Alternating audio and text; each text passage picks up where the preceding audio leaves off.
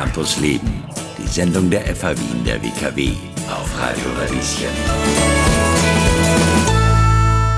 Willkommen bei Campus Leben. Dürfen Roboter alleine entscheiden, ob und wann sie Menschen töten? Das werden die Vereinten Nationen dieses Jahr gemeinsam entscheiden. Österreich bereitet sich heute und morgen mit einer Panel-Diskussion darauf vor. Bei mir ist Marit Seyer von der österreichischen Kampagne gegen Killerroboter. Hallo. Hallo. Unbemannte Drohnen, ferngesteuerte Raketen und Panzer sind ein fester Bestandteil vieler Armeen in der Welt. Bisher hat ein Mensch entschieden, ob und wann diese Roboter töten. Die Technologie ließe diese Entscheidung aber auch autonom treffen. Das wollen Sie verhindern. Wieso? Hm. Vielen Dank für diese Einführung. Ich würde auf jeden Fall gerne einen Schritt zurückgehen. Uns geht es darum, dass Maschinen keine Menschen töten dürfen. Killerroboter oder eben vollautonome Waffensysteme, wie sie auch anders genannt werden, wären eben Maschinen, die die Entscheidung treffen zwischen Leben und Tod. Das hat aus vielen Gründen sehen wir das als große Problematik. Ich meine einerseits auf jeden Fall moralisch und ethisch die Frage, darf eine Maschine die Entscheidung über Leben und Tod treffen? Also neben diesen Schwierigkeiten gibt es dann auch noch weitreichende politische Konsequenzen. Also einerseits ist es so, dass dann dementsprechend vielleicht auch die Kriegsführung leichter wird, weil es auf jeden Fall einfacher ist, Maschinen in den Krieg zu führen als Menschen und dann auf jeden Fall keine Witwen zu Hause warten dann ist es so, dass solche Maschinen dann auch vielleicht in der Polizei eingesetzt werden oder zum Beispiel bei diktatorischen Regimen, um Menschen zu unterdrücken. Momentan ist es ja so, dass Diktatoren ein bisschen ein Problem haben, weil die eigene Polizei eher Schwierigkeiten damit hat, die eigenen Leute anzugreifen. Eine Maschine würde hier keine Probleme sehen.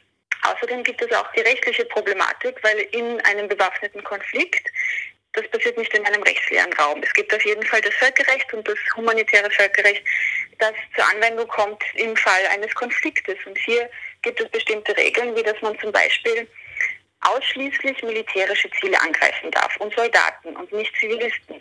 Und hier auf jeden Fall die Frage, könnte eine Maschine tatsächlich diese Regeln einhalten? Eine Maschine, die darauf programmiert ist, ein bestimmtes Ziel anzugreifen, die dann selbstständig mit künstlicher Intelligenz entscheidet, wer lebt und wer stirbt. Könnte zum Beispiel darauf programmiert sein, jeden ab einem bestimmten Alter in einem Dorf abzuschießen oder vielleicht auch jeden, der eine Waffe in der Hand hält. Und wer sagt dann, ob die Maschine dann tatsächlich in der Lage ist, zu unterscheiden, was eine echte Waffe ist oder eine Spritzpistole.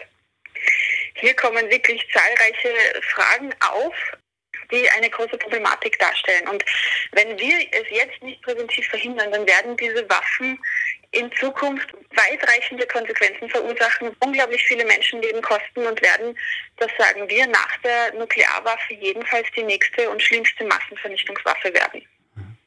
Wo stehen wir da gerade? Sind autonome Waffen bisher je eingesetzt worden? Tatsächlich gibt es etliche Waffen, die jetzt schon wirklich großteils autonome Funktionen haben. Es gibt zum Beispiel die amerikanische Cargo-Drohne. Das ist eine kleine Drohne, die ist mit ein bisschen Sprengstoff ausgestattet und kann mit Gesichtserkennung anvisieren und abzielen. Zum Beispiel von Russland hat bei einer Waffenshow vor kurzem einen Panzer hergezeigt, der jetzt schon autonom feuern kann. Und auch in Südkorea werden bei der Grenzkontrolle jetzt schon autonome Waffen eingesetzt, die mit ähm, Infrarot, soweit ich weiß, Ziele anvisieren und sofort abschießen auch noch, jetzt ganz wichtig, im Juni kam das erste Mal tatsächlich heraus ein Bericht des UNO-Sicherheitsrates, dass die türkische Cargo-2-Drohne in Libyen eingesetzt wurde, um Gegner des Regimes tatsächlich zu verfolgen und gnadenlos abzuschießen. Das ist das erste Mal, dass öffentlich gemacht wurde, dass eine autonome Waffe tatsächlich in einem bewaffneten Konflikt eingesetzt wurde. Hm. Mitte Dezember dieses Jahr kommt eine Gruppe der Vereinten Nationen zusammen und will festlegen, ob Killerroboter alleine agieren dürfen oder nicht. Wer ist dafür, wer ist dagegen? Diese internationalen Verhandlungen, von denen wir reden, die jetzt sozusagen zu ein, am diesem Dezember zu einem Höhepunkt kommen, finden schon seit einigen Jahren statt. Hier treffen Staatenvertreter von einigen Ländern zusammen im Rahmen der UNO um darüber zu diskutieren, brauchen wir ein Verbot oder sollen wir jetzt ein Verbot haben oder nicht. Hier gibt es einige Länder, die dafür sind, darunter auch Österreich, nicht die für Konferenz. Ein Verbot. Ähm, genau, sind für ein Verbot dieser autonomen Waffensysteme. Dann gibt es einige Länder, die sich auch wirklich laut für ein Verbot aussprechen, darunter Südamerika. Ähm, neben diesen Ländern äh, ist es jetzt seit dem letzten Treffen Mitte August so, dass eigentlich auch schon fast ganz Europa sich langsam für ein Verbot ausspricht. Problem nur bei solchen Verhandlungen ist, dass vor allem im Abrüstungsbereich das Einstimmigkeitsprinzip herrscht.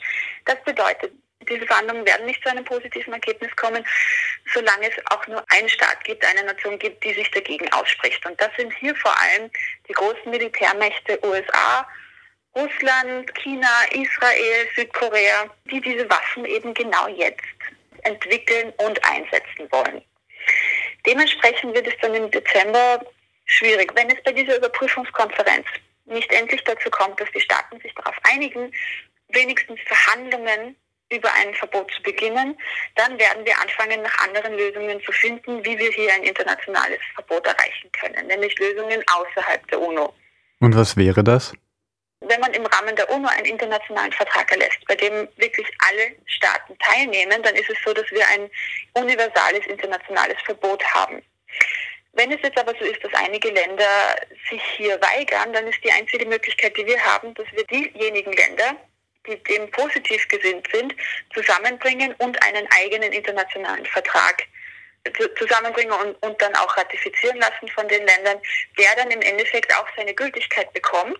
Nicht für die Länder, die sich dagegen wehren, aber trotzdem natürlich wäre das ein wichtiger Schritt, um internationalen Druck zu machen, um hier etwas zu erreichen. Und das Ganze hat wirklich gut funktioniert bei anderen Abrüstungsverträgen, wie zum Beispiel Antipersonenminen oder auch Streumunition.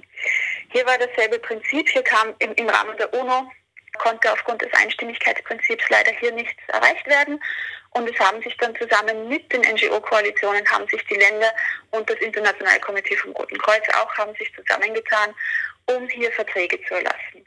Antipersonenminen gibt es heute fast überhaupt nicht mehr, weil sich auch die Länder, die sich vorab gesträubt haben, jetzt durch den internationalen Druck tatsächlich wurden sie dazu gebracht, all ihre äh, Minenreserven ähm, abzuschaffen. Und das hoffen wir, dass dann im Endeffekt auch mit den Killerrobotern passieren würde. Wenn nämlich niemand Killerroboter produziert, dann braucht sie auch niemand. Österreich lässt heute und morgen ExpertInnen bei einer internationalen Konferenz über dieses Thema sprechen. Was passiert da? Diese Konferenz besteht aus einzelnen ähm, Panel-Diskussionen, so wie wir sie nennen, und auch einem High-Level-Panel, bei dem der österreichische Außenminister spricht und ist, soweit ich weiß, auch die hohe Beauftragte von der UNO für Abrüstung. Und da geht es darum, prinzipiell einfach wieder die Staaten zusammenzubringen und über diese Thematik zu sprechen. Also es wird in den einzelnen Panels, wird mit Experten darüber diskutiert, was können wir machen, was wären die Möglichkeiten.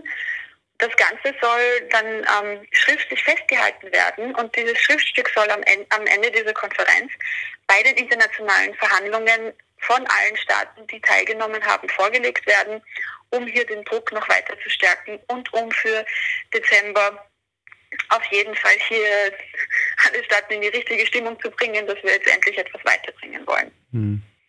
Danke, Marit Sayer von der österreichischen Kampagne gegen Killerroboter. Campus Leben, die Sendung der FH Wien der WKW. Jeden Mittwoch ab 11 Uhr. Infos unter radio-radieschen.at.